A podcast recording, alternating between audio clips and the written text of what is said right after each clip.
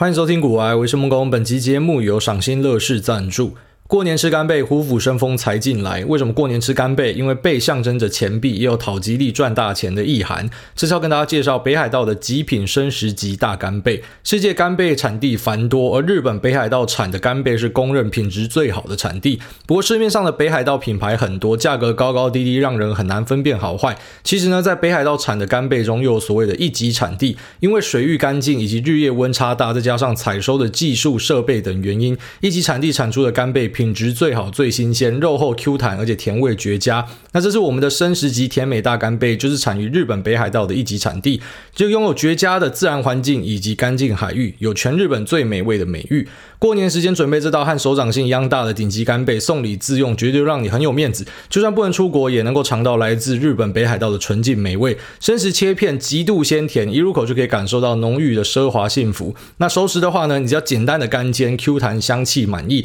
仿佛回到北海道的美景里。那这两个做法我自己都亲身试过，这个干贝真的很好吃，然后推荐给大家。好，那今年过年比较早了，所以如果你要提早准备年菜呢，现在就可以预备了。它在一月中就会出货给你。那这边跟大家放一下福利，全品项七折起。买多再享六七折。此外呢，额外送福利，只要在脸书贴文下方发问关于北海道极品生食级鲜美干贝的问题，就加码抽一名澳洲斯塔。澳洲塔斯马尼亚哦，塔斯马尼亚樱桃两公斤一盒，这个市价大概是两千到三千块啊。那你问任何的问题都可以哈，只要是关于这个干贝的呢，那他们就会再抽一名出来给大家。那这个活动卖场只有到二零二二年的一月五号，数量有限，售完为止，在这边提供给所有需要的朋友们。那这个礼拜有一件蛮好玩的事情跟大家分享一下。反正总之呢，就是我想要去了解更多关于币圈的内容。其实我身边已经有很多那种专业炒币仔啊，那只是想要了解更多，想要问一下目前一些呃在初级市场的创业机会以及投资机会，然后以及想了解一下，如果说我们今天想要把一些区块链的技术拿来应用的话，该怎么做？所以呢，我就请的啊、几个在圈内的朋友，他们其实实际上呢未必是互相认识的，就说介绍一下目前在台湾顶尖的工程师啊、我想要先见看看这一种呃，就是大家推崇，然后说技术很强的人，因为基本上我已经看过太多理想仔了。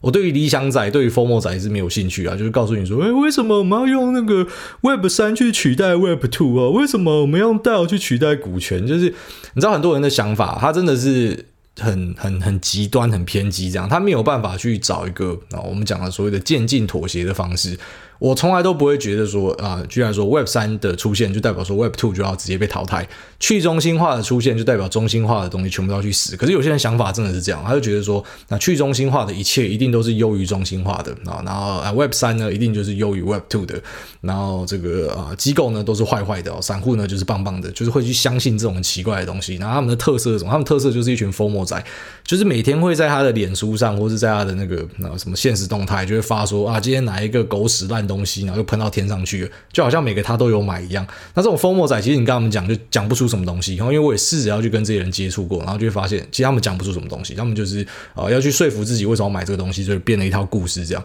但是我实际上认识的在币圈的一些老司机，我发现其实他们的想法跟我们这种所谓的股圈仔的想法是很多是可以接在一起的，而且他们也是理解。举例来说，像是 Web 三的一些应用、一些啊、呃、想法呢，它其实是去强化目前 Web two 的东西。那去中心化的东西呢，有些也是去。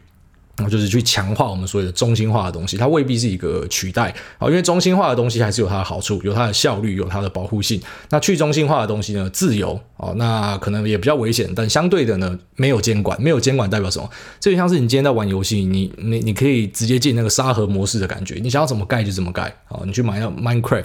然后你想要怎么玩就怎么玩，就类似是是那种感觉。所以我觉得，呃，它是一个很酷的东西，就是说很多东西我们如果今天在呃股票的场域里面去做。or 呃，测试的话你是测不出来的。举例来说，你你现在已经不太可能在我们传统金融的领域里面去做一些所谓创新的行为，因为很高几率你就是违法。哦，但在币圈的这个场域里面呢，你可以去试看看，你可以自己去做庄，你可以去啊、做各种很疯狂的想象或什么的。因为目前啊、我们未必法规一定会去限制，但是至少现在是追不上的。所以呢，其实你有很多的尝试可以在那边去做。所以我觉得这是一个很很酷的地方。这样，那实际上这些币圈的高手们，然后就是我自己觉得是是。高手的人呢，他们蛮多都在做一件事情哦，就跟大家想的不太一样，他们在放贷，而不是像可能我们可能在脸书河道上看到很多那一种 FOMO 仔，我告诉你说要要炒什么要炒什么啊，要炒什么这种，其实真的就比较像是，就股票圈子也是差不多了，然后就有点像是在股票里面一直去买 IPO 跟 spec，买一些这个然后 Pink Sheet，然后一些这一种啊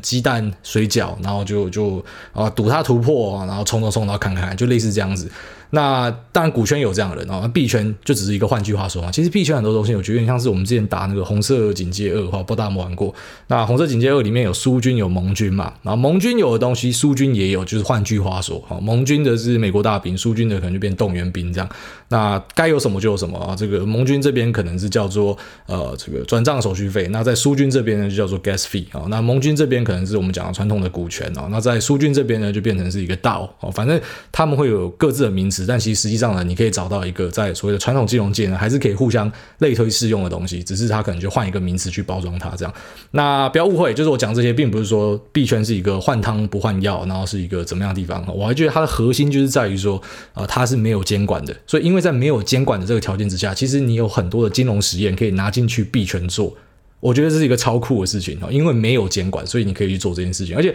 币圈的参与者有一个好处。啊，或者说我们自己群里面呢，应该有很多人在我们啊创了这个加密货币群之后呢，有加入币圈去去玩看看。那其实你会发现一件事情，就是你心脏被练很大，然后你从现在开始回来看什么股票的，呃，一天两趴三趴涨跌，你已经完全免疫了，然后就完全没有感觉。大家讲说这种沉默循环，在你看来就嗯，这还好这样，因为你在币圈可能是经历那一种一腰斩就是啊，可能两天就腰斩，然后一瞬间就下去了这样。那股圈呢，可能我们出一个这种大 Q sign，那是久久就一个大 Q sign 这样跌了四十几趴哦，但是平常你不太容易看到这个，可是。啊，在币圈的场域里面，你天天都会看到。然后，所以它的另外一个好处呢，就是啊，去那边经历过的人心脏变很大，所以回来要去啊长期持有股票，或者说要去呃 hold 住自己的股票呢，那就有一个啊非常非常大程度的帮助。好，那这个聚会真的对我造成很大的影响啊，就见的这些大家推崇的币圈厉害的人，有一个还蛮有趣的事情是这样，就是。我是找不同群的人去介绍啊，去推荐他们觉得很厉害的人，然后之后我再透过朋友去引荐，然后把他们一起约出来。结果最后面发现说，好，就是大家最推的这三个人呢，干竟然是同一个团队的，我觉得超级扯。就是到现场之后，我才知道说，哦，干你们是同一个团队的，然后有知道说他们之前可能有一起创过某个计划或什么的，那只是没有想到说，哦，原来真的都是认识的这样。好，那那这些人呢，我觉得，嗯，就是很符合我对于我我觉得厉害的这。这些币圈仔的想象哦，就是他们很明确知道自己在干什么，他们不是在造一个梦给你，他们也没有要去圈你的钱，要框你的钱啊。对他来说，圈钱跟框钱好像是一个附加的效果的感觉。那实际上呢，他们在做的事情是希望可以去解决一些问题，或者说他其实就只是发现一个很酷的契机，他就上了，他就直接把城市码干出来，然后就就把东西做出来。好，所以其实跟我想象中的不太一样啊，因为我自己本来想象中是。他们应该还是会跟我讲一些，就是为什么去中心化会优于中心化吧？为什么这个会怎么样？没有，他们反而跟我讲一句蛮酷的。他说币圈呢就是一个资本密集的零售市场。干，我听了就好，觉得我觉得超帅的。嗯，没错，这是我的感受就是这样。他们很明确的知道这是什么样的游戏，他们也知道自己在玩的是什么样的游戏。那给我的很多建议呢，其实真的对我造成很大的影响。哦，就是一些啊，你本来连想都不敢想的一些金融的尝试。虽然可能在传统金融界，我们会把它称为是叠床架屋吧，类似你开一个什么场外赌场啊，或者说你做一个这种什么股权募资的东西，但是在币圈呢，哎，包一包就变成一个新玩意儿，然后因为没有任何的法规监管，所以什么样的东西都是 possible，都是有可能的，都是可以做看看的。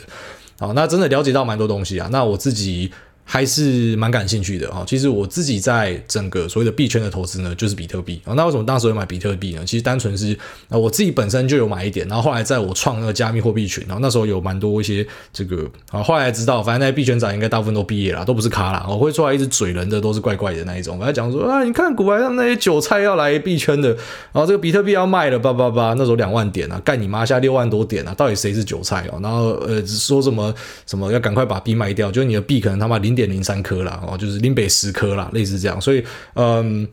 当时的想法其实比较单纯，就是，哎，我创一个东西，我自己就要进去试看看啊，所以类似啊，那时候跟大家聊到一个线上券商，所以我自己当然就要去开户啊，那任务完成之后要把它结掉，那是另外的事情，但是我就是要身先士卒去做看看这样。那我对于整个币圈的概念，好，就是说对大家对大众的的想法呢，还是一致的哦，就是说，我觉得你可以选择去把大币啊，基本上目前大币就是比特、以太。啊可能 Solana 是一个后起后起之秀，然后很多人在推荐它，但是我自己的看法是觉得 Solana 它没有真正的很去中心化，它其实不太符合所谓的币圈的价值，所以像是我们今天到这个地方，你就要买符合他们价值的东西，所以呢，比特币跟以太币我觉得还是比较好一点哦，就是如果你要把这个东西纳为你的啊资产配置是 OK 的，然后但也要也要去期待可能会有一个很大的修正，因为哎这些币圈仔他们给我的一些建议呢，就说啊基本上我们一定还会再看到修正，他觉得目前的市场太疯了，特别是 NFT 的市场。啊，就是他们聊到 NFT，就是有点那种一笑置之啊，就一堆一堆人，就像我们那时候讲的嘛，干你花一堆钱去买一个 JPEG 档，那当然你可以讲说，呃，这是某种俱乐部的形式嘛，因为我持有这个 NFT，我可以加入一些什么 Discord，可以拿到一些 Alpha Leak 嘛，可以拿到一些什么内线消息，啊，那就是一个包装啊，实际上很多人弄得跟直销一样啊，那他们对于这个东西的看法就是，他觉得。啊，你要发 NFT，赶快发啊！趁现在赶快发，因为之后呢，可能这个这个地方会是崩最惨的啊。但是他们对于大币的想法呢，就觉得应该不会再看到像之前那一种八九成的修正啊。他们都经历过，但他们觉得应该不会有那样的东西啊。这一次可能了不起五成，就一堆人会抢着进去啊。那这其实也是蛮符合我的想象，这样啊。所以其实一开始我觉得我对币圈的东西会有一点那种防御性很强的，是因为我看太多这种 FOMO 仔的东西，所以。你的直觉就会让你知道说，干这些人就是在在胡搞瞎搞啊，这样，然后也发现说，其实不是你保守，因为当你你跟这些所谓的哦真的比较专业的人，实际上哦在里面啊。哦，是真的想做一点产出，而不是只是想随便发个东西割韭的人呢？你跟他们聊过之后，就会发现，哎，其实想法是很雷同的。哦，其实他们就是很单纯的只想解决问题。哦，所以我觉得这个圈子是是非常有趣的，就大家其实还是可以花一些精力去了解一下。哦，但是你其实不用呃搞到自己很焦虑。你知道很多人在币圈玩到后来就是所谓的知识焦虑嘛，说哦，我今天又没跟到什么，又没跟到什么。一样啊，还是那句老话，你哪时候看过焦虑仔，看过疯魔仔在最后面发财哦？没有看过，真的没有看过啊！所以不要去做那种你已经知道做这件事情不会有不会有什么好下场的事情的。你可能偶尔会拿到一点甜头，然后但是啊，长期来说你你这样子搞一定是错的啦。好，那大概就这样，我跟大家聊一下那一天聚会的一些收获啊。其实最主要就是对于整个币圈的这个圈子呢，有有更完整的认知啊。哦，其实有时候你会发现你的消息来源，你的 source 是什么？它会对你造成很大的一个影响。你从小就是在看那些有的没的东西，干你的想法就会扭曲。好像那个 B D I Lish 讲的，他从小他妈看 A 片，超喜欢看 A 片，而且看到 BDSM 那一种，哦，那绑起来打，那么滴蜡烛啥小，他喜欢看那种很很硬的、很 hardcore 的。他看到后来呢，他对于爱情呢，就有一点啊奇怪的认知。然后在最近的访问里面就讲，然后对于性呢，也开始就产生一些奇怪的认知。哦，你的消息的来源是什么？你曝光在什么样的？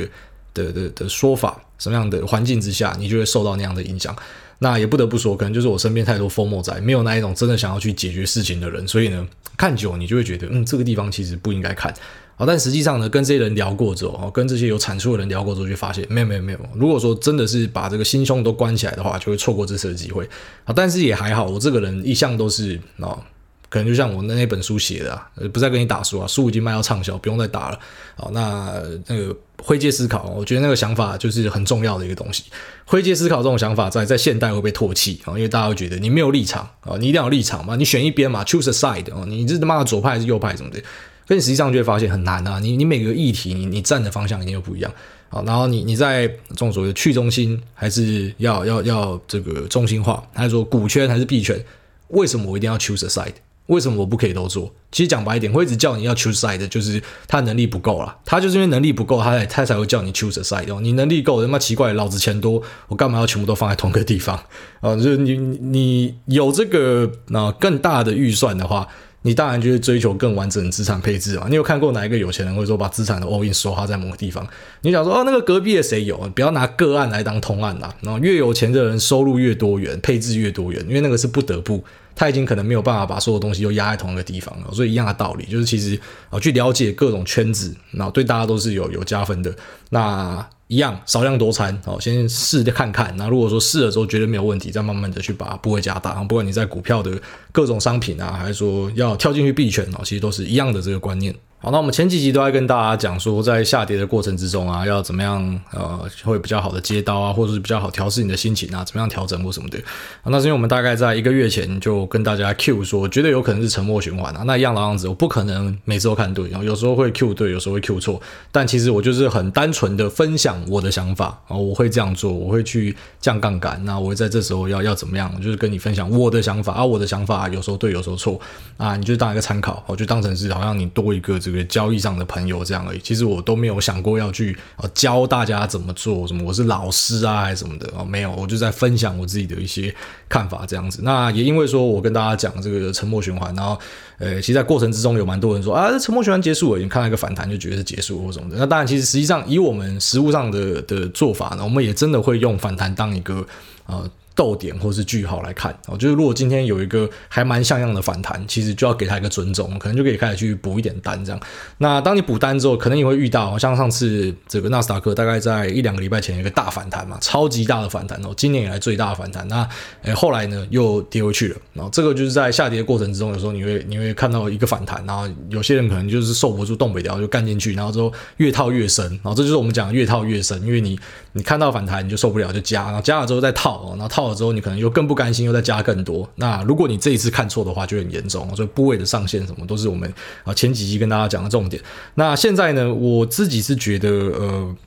呃，以我自己大概这几天在美股的操作呢，是开始有把一些部位给加回去了，然后一些我觉得在明年可能会很不错的东西呢，那陆续的把部位给塞回去。那为什么会选择这样做呢？然后其实最主要原因跟上一集有关系。上一集跟大家聊到说，其实目前一些成长股的估值已经来到了疫情前了，它已经摔回去疫情前了。那很简单一个问题啊，我觉得成长股的估值，当然我们不能否认是它一定比那些价值股来的高。可是这就是它的特性，因为它成长性高，成长性高，你可能给它更多的 premium，你你承受更大的风险，那你可能也可以获得更大的报酬。所以呢，我觉得成长股比价值股高是一个很合理的事情，因为它成长性比较高，所以它是有点像是呃有一好没两好。然后价值股呢，有稳定的配息，有稳定的的 EPS。啊，可是它的成长性就没那么好，那价格呢也比较朴实一点。那成长股呢，它的成长性好啊，可能不一定有赚钱啊，但是呢，在未来的规划以及呃这个拓展上呢，可能也是比价值股来的暴利，啊所以市场给它一个更高的价格。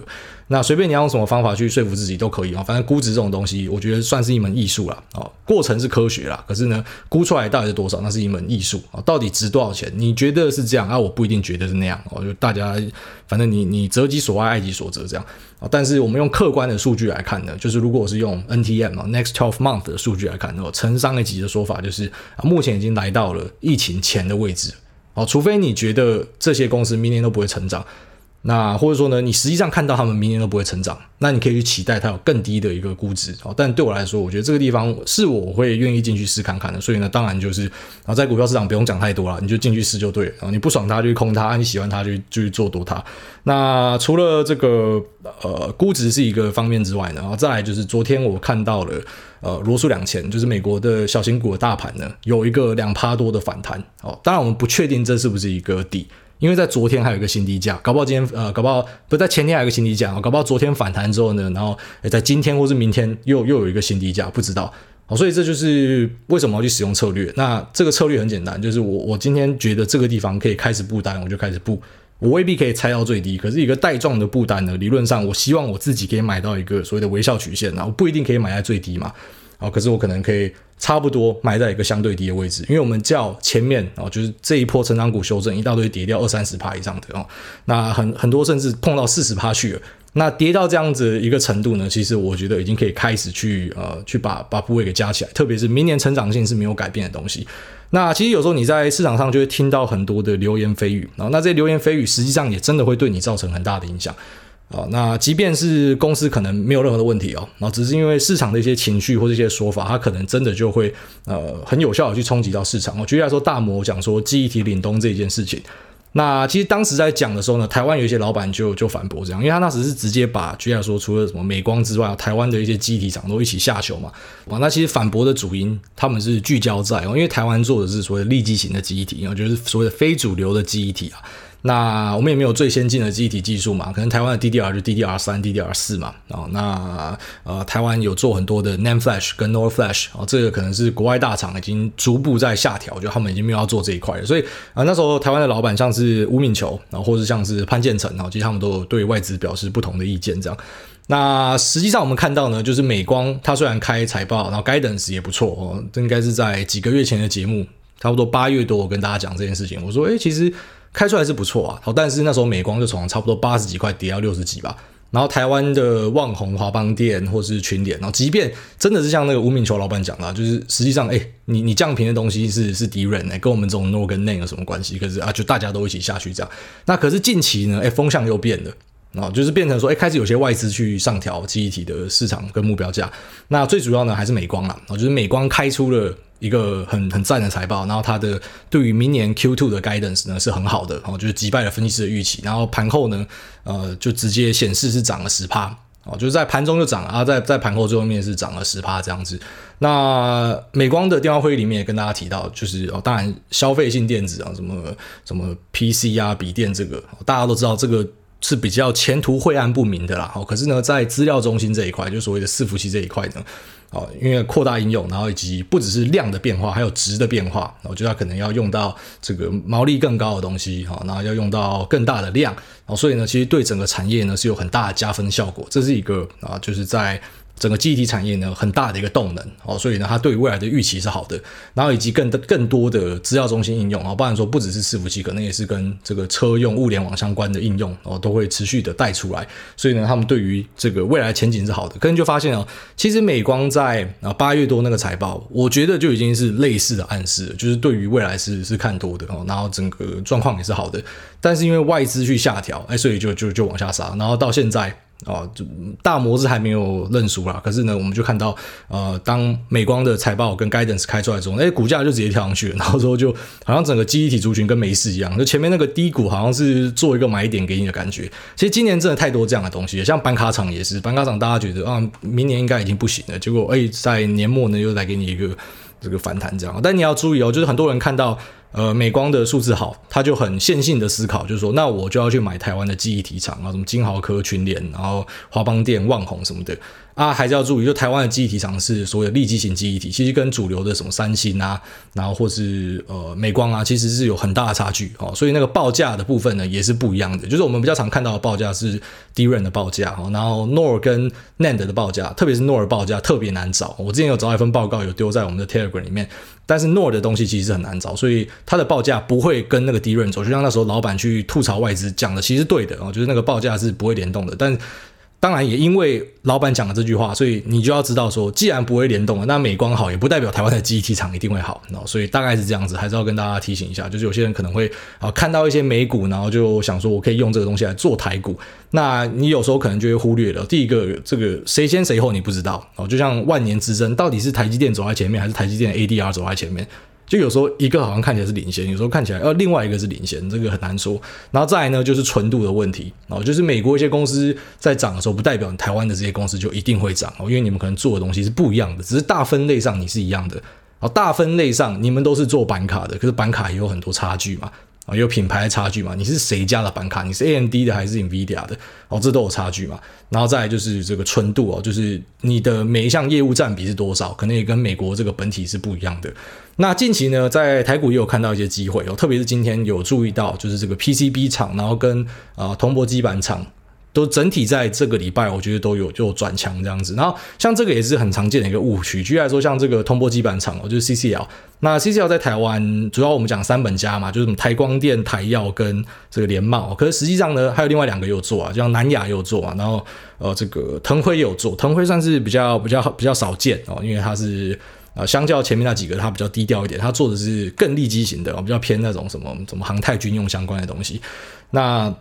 南亚呢，因为它家大业大，所以可能一般人也比较不会去注意它。我们一般讲那个 PC 呃 CCL 呢，就讲这个联茂，然后台燿跟台光电。可是这三家呢，其实虽然他们很常会联动，但是你要知道他们本质上是不一样的。因为如果说你有你瞄准的题材的话，然后那你当然还是要去选这个你瞄准题材，然后受惠比较多的嘛。哦，举例来说，台光电可能就是比较偏手机这边，那联茂呢比较偏 server 这边哦，那台燿呢比较比较偏这个网通。那其实这些资料你都可以在这个，哦，当然厉害的朋友他会跟你分享。哦，所以像我自己就是有蛮多厉害的朋友，他们跟我讲之后，我觉得哦，我就知道。但其实如果你要去自己去做滴滴，要去做调查的话呢，你可以在法说会资料里面都找到啊，他会告诉你说他们啊这个出货的项目是什么，就是哪哪一个占比是比较高的。所以你今天要去挑题材的时候，举例来说，你看到。美光跟你讲说那个那资料中心很好，你要挑伺服器，那你当然就要挑伺服器相关的嘛，哦，因为它它占比高，代表说它受惠的程度就会比较高。那 PCB 其实也是啊，PCB 工业之母啊，大家知道就这一大堆 PCB，台湾的 PCB 厂超级多的，可是 PCB 厂也有分很多啊，你是做伺服器板还是做网通板的，还是说你是啊做这个 HDI 还是 ABF 啊？ABF 现在大家都很熟啊，因为那三只大标股啊，南电、新兴、景硕，所以大家大家都很熟。哦，可是除了 ABF 之外，大家就想要找下一个机会嘛？啊下一个是是网是这个 PCB 的什么板会冲？是网通呢，还是说是伺服器板呢？还是说是是卫星板？哦，那像卫星板的话，可能就是华通。哦，然后其他目前，我、哦、那天跟站长讨论是，我们还没有找到，就是可能有其他有在做卫星板的。但是，好、哦，就算这个华通有做卫星板，可是它的占比很低。哦，就是目前占整个公司的营收可能就差不多落到五到八个百分比这样。那它的客户呢，就是那个 Kuiper System，然后 Amazon 下面的 Kuiper Systems，然后以及 SpaceX，听起来很酷，可是实际上因为占比低啊，所以对公司的贡献也有限。好、所以其实你。你要注意一点，就是说，如果你今天挑好一个题材要去做的时候，或者说你看到美股某某个东西在涨，然后你要想要去反射做台股，其实不是不行啊，只是你就要知道说，你要挑到那个纯度是一样高的，然后可能他们在的产业别是一样的，他们供货的对象可能是差不多的，那他才可能你可以把，举来说把美股的东西直接拿来台股做，这个才是一个比较符合逻辑的做法。好了，那这节目其实比较散一点啊，就是我们这什么东西都聊到了。我们昨天开始币圈，然后到呃这个目前美股，我觉得已经可以开始去试单了，然后再到啊、呃、台股有些题材，然后大家可能看到美国的东西就想要回来跟做，然后到底要怎么样做是比较不能说正确啊，就是我比较建议啊，因为股市里面我觉得很难有什么正确，哦，就是只是我的一个想法跟大家分享一下。好了，那我们就进入 Q 的部分。第一位股市小居居他说，请教癌大全职心路历程。哎，大你好，小弟是经营电商小老板，从大学开始热爱投资，不过发现本金太小，不如把心思创业，更能够快速累积资本。那目前随着这几年的盈利，本金放大投入，每天波动甚至已经超过本本业的每月利润。那这一年来，本业营业额几乎零扩张，甚至连电商大节双十一、双十二的报表也懒得看了。怠惰了一年，把心思都花在投资上。那运气不错，币跟美股的获利都不错。之前听艾大说过，创业风险比投资股票高太多了。小弟微创业稍有成果，但要我再一次或者说增加规模，不太可能每次都成功。风险评估下来，不如还是投入股市的胜率比较高。本业是选品电商，已经是红海市场。那电商就是不进则退的行业，再废下去也会被市场淘汰。那请教癌大，这样子渐渐转全职投资，会不会太逃避现实？那谢谢，祝癌大全家平安健康。P.S. Meta 在 iOS 十四的隐私政策真的很伤，那投放效益直接少了一半。哦，对，没错，当然这个隐私权的影响是确实存在，不管是 Google 或是 Apple，然后其实对大家造成的影响都很大。那 Meta 它的看点其实并不是说它会受到影响比较小或什么的，而是它自己就持有很多的用户资料，哦，所以它跟其他的广告商比起来，它能够脱颖而出的地方，其实在于说，我觉得它是相对其他人啊受到隐私权的影响，哦，这个是相对小的，大概这样。然后你说，呃，到底该不该全职投资这件事情，其实。呃，我觉得全职投资，我自己跟一些身边朋友，我们的经验或者说讨论，或者说我们听到的故事呢，其实蛮常见的是与社会脱节这件事情会变成很大的问题。然后就是你真的会与社会脱节，然后呃，你可能开始会变得有一点怪怪的。我不知道是因为压力太大，还是是因为你整天都待在家里，你没有社交，所以你就会变怪怪的。因为像我自己就觉得，我那时候真的有变怪怪的。然后，然后。那录了节目之后呢，是有好转，因为开始有跟大家接触这样，所以像我近期跟啊、那个 J 的全球交易室的杰哥聊天的时候，就就有讲到这个啊，就说其实我蛮庆幸，就那时候有呃因为肺炎嘛，在家不能干嘛，所以录节目还好有录节目，当然除了这广告收益是我从来都没想过的嘛，你有额外的本金投入也是好事啊。那其实有另外一个也是没有想过，就是说你走出来之后真的有差哦，因为开始越来越多朋友会来跟你交流，虽然一定会有很多 hater 嘛，说来干你或什么的。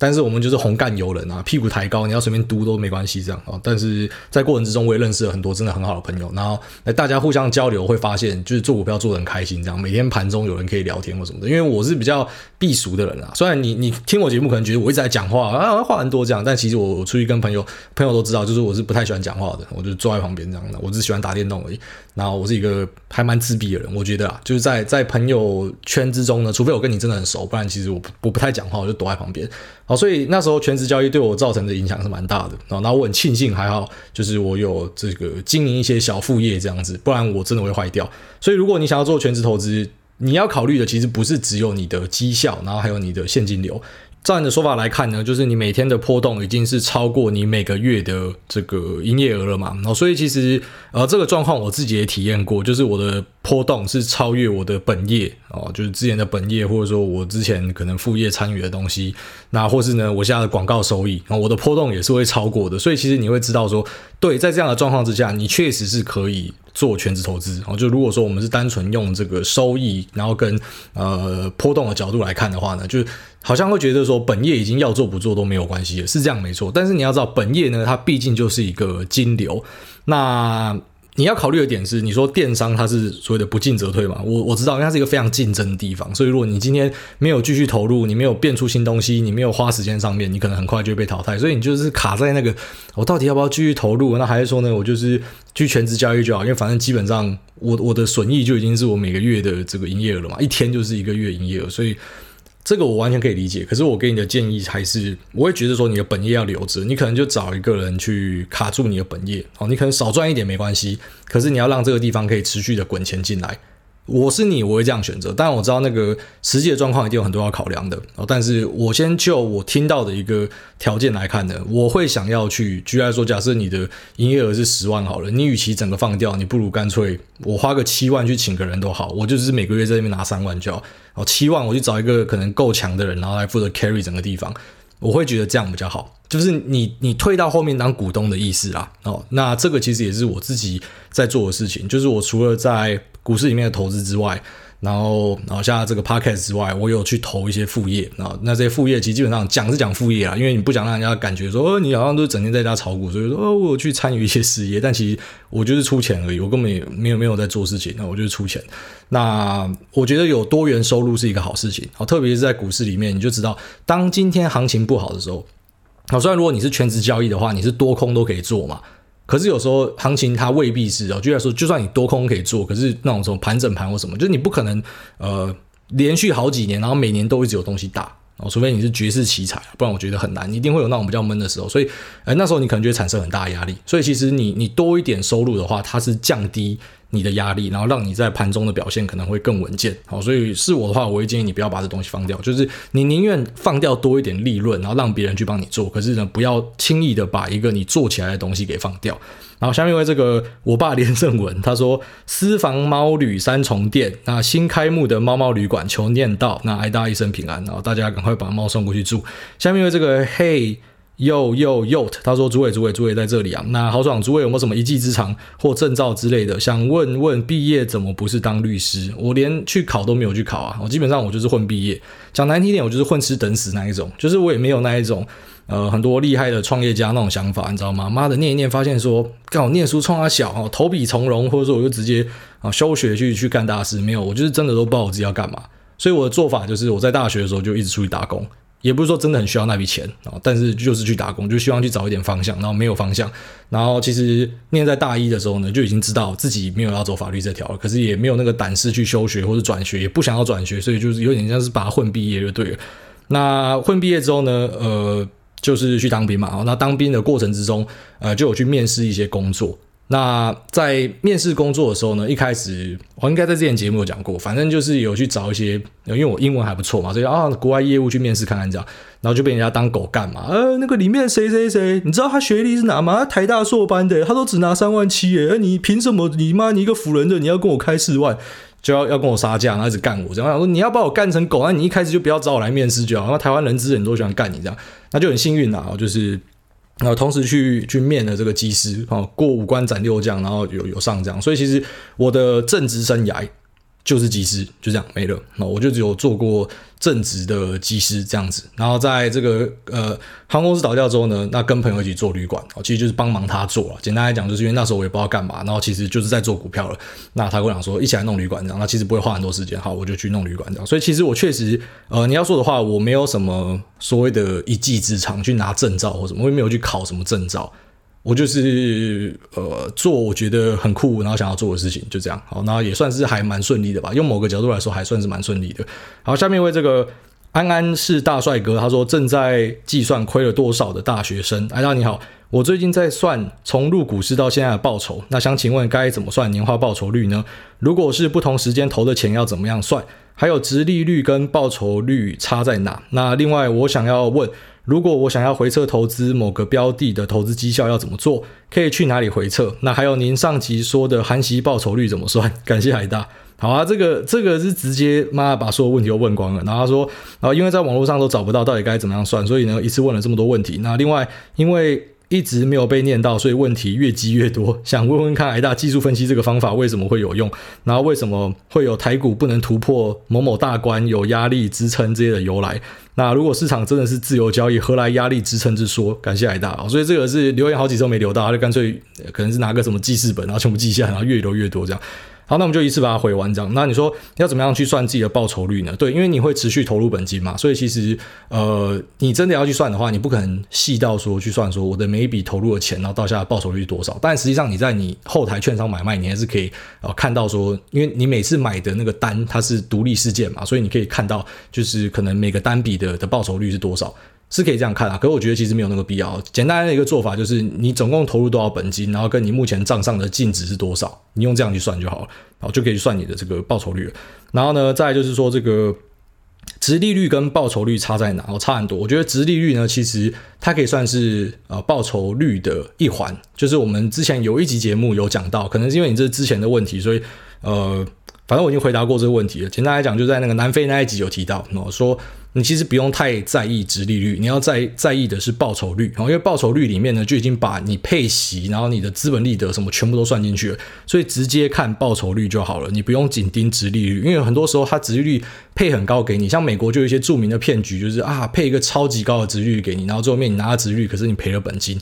哦，那当然也有一些稳健的公司，就是哦，它一直都有配息给你，可是就代表说一直有配息就一定是赢过另外一个没有配息的公司吗？不一定。然后因为如果另外一个公司都没配息，可资本利得表现很好，那其实它是一个更好的投资。所以直接用报酬率来看，会比你用殖利率看来得准。然后再就是要怎么样去回测某个标的的投资绩效，你可以使用 Trading View。好，那 Trading View 上面就可以。呃，你比较厉害一点的，可以直接用它下面那个程式码，然后去 key 你的条件，然后去测你这个策略的绩效是怎么样。那当然比较笨一点的做法，很简单，你就直接去去测说你要投这支标的嘛，啊，从某个时间点，然后二零二零年的一月到现在多少，你直接那个图表拉一拉，在右边的那个轴呢，你就可以看到目前的这个报酬率是多少。然后再就是含息报酬率要怎么算，然后这个在有一些网站可以直接找到，就是呃还原全息的股价表现，它等于是直接把除息给回推回去，所以直接看那个报酬率就是准的。但如果说是一般那种，然后就是你除息之后，它股价也会跟着往下调的，然后会有一个除息后参考价这种呢，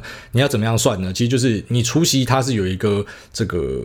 退啊、某个趴数的钱给你嘛，就所谓的殖利率嘛，你就把那个趴数，然后再去外加可能在一定时间内的它的资本利得的变化。因为你要想，它已经有把那个除息的价格反映进去了嘛，所以等于说，诶，如果说这段期间内，假设啦，哦，是一百块的股价，然后都没有动哦，然后它配了三块钱给你，然后之后也没有填息的话，所以股价其实是从一百变成九十七嘛。当然你手上是拿了三块嘛，所以代表你今年的报酬率其实是没有变化的。好，所以其实你可以直接用这个，那有些网站是它可以帮你做出还原全息的一个走势，你用那个去看。那或者是呢，你就直接把资本利得跟那个殖利率，然后两个是拆开来算的，那把它加在一起之后呢，就可以变成是你的报酬率，然后就是你的含息报酬率。然后再就是说技术分析这个方法为什么会有用？这其实是一个还蛮好的问题。那我觉得其实技术分析很多会有用，特别是均线这种东西为什么有用呢？因为够多人在看它。哦，就是很多技术分析有用，是因为很多人在看它，它是一个约定俗成的感觉，就大家觉得说，嗯，这个地方可能会有支撑，这个地方搞不好就有支撑，为什么？因为你看到这个地方，你觉得它可能会支撑，那你会怎么做？你会买进嘛？所以你就想，当你们够多人去买进的时候，这就是索罗斯讲的投资的一个反身性。就是你觉得他会这样做，然后因为这样子你去做某一件事情，但是也因为你做的那一件事情，所以导致你想象的那件事情会发生。所以我觉得技术分析某种程度来说，它是一个你可以说它是统计学，你也可以说它是一个投资的这种反身性啊，就因为大家都相信啊突破之后呢，应该会产生动能，应该会继续上去，所以呢，那可能之后真的继续上去的这个几率是有的或什么的，我觉得可以这样来看它。然后再来就是呃，你下面讲的什么不能够突破什么某某大关，有压力有支撑这个，这你看看就好了啊，因为像这种东西，呃，如果说你真的遇过几次崩盘，你就会知道，很多时候崩盘大家就会说啊，接下来我们就看这个台股月线会不会撑。月线月线不成，月线断掉了哦。那我们就现在看季线会不会成啊？季线也没成，然后看半年线，啊，看一年线，然后看五年线，然后最后面看十年线，然后这个 国安基金就出来救你了。所以呢，那看线，然后说它一定会有支撑，这其实是错的。支撑这件事情的产生是当今天可能股价打穿这个地方，后来拉回去，你才会说它有支撑嘛。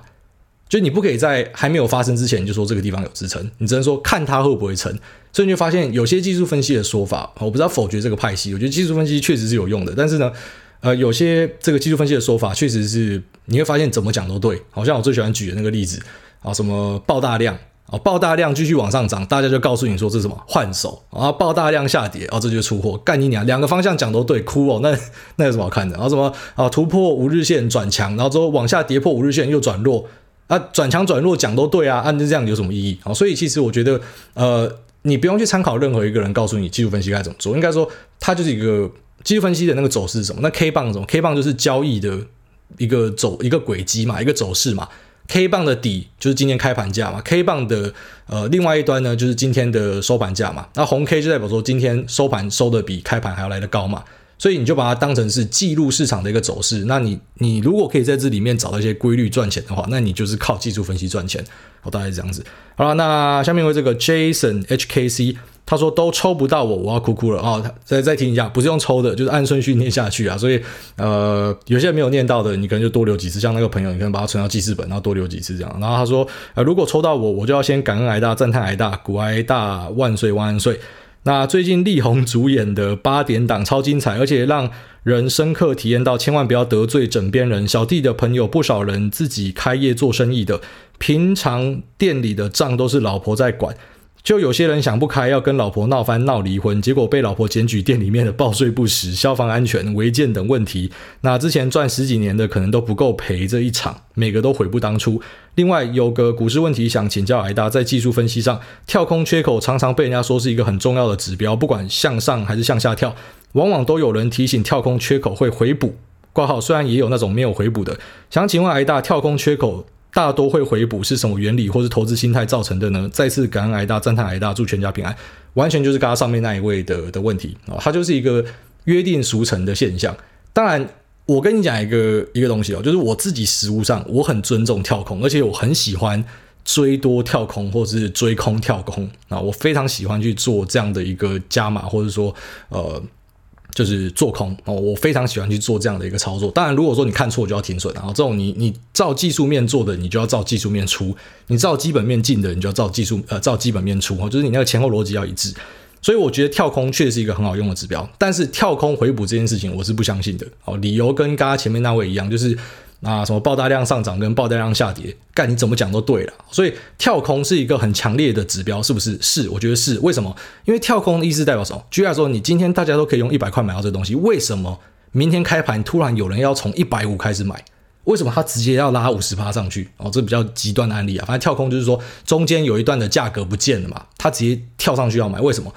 第一个他手滑。但他就是无聊哦，然后他他乱按，然后这第二个，那不然呢，就是他他知道什么事情哦，然后在我自己的惯例上是知道什么事情的这机会是很高的，就有点像是你今天已经抢先知道了，所以你会怎样？你赶快去买股票，你。你不计代价都要把这股票收进来，所以跳空对我来说是一个很重要的指标哦。跳空往下也是，就是你平常可以在一百块卖，你就已经知道说过去好几天一百块你都可以把你的股票卖掉，为什么今天你他妈要直接九十二块卖掉？为什么你要直接跌八趴卖？开盘你就直接压这么低卖？为什么？你可能就已经知道一些很不好的事情，所以妈赶快卡进来浪哦，可以先跑就先跑掉。所以我觉得这个呃回不回补这件事情是事后说故事，但是跳空这件事情呢是很重要的。对我来说啦，然后就是我会我会很尊重，然后再就是王力宏的事情，其实呃，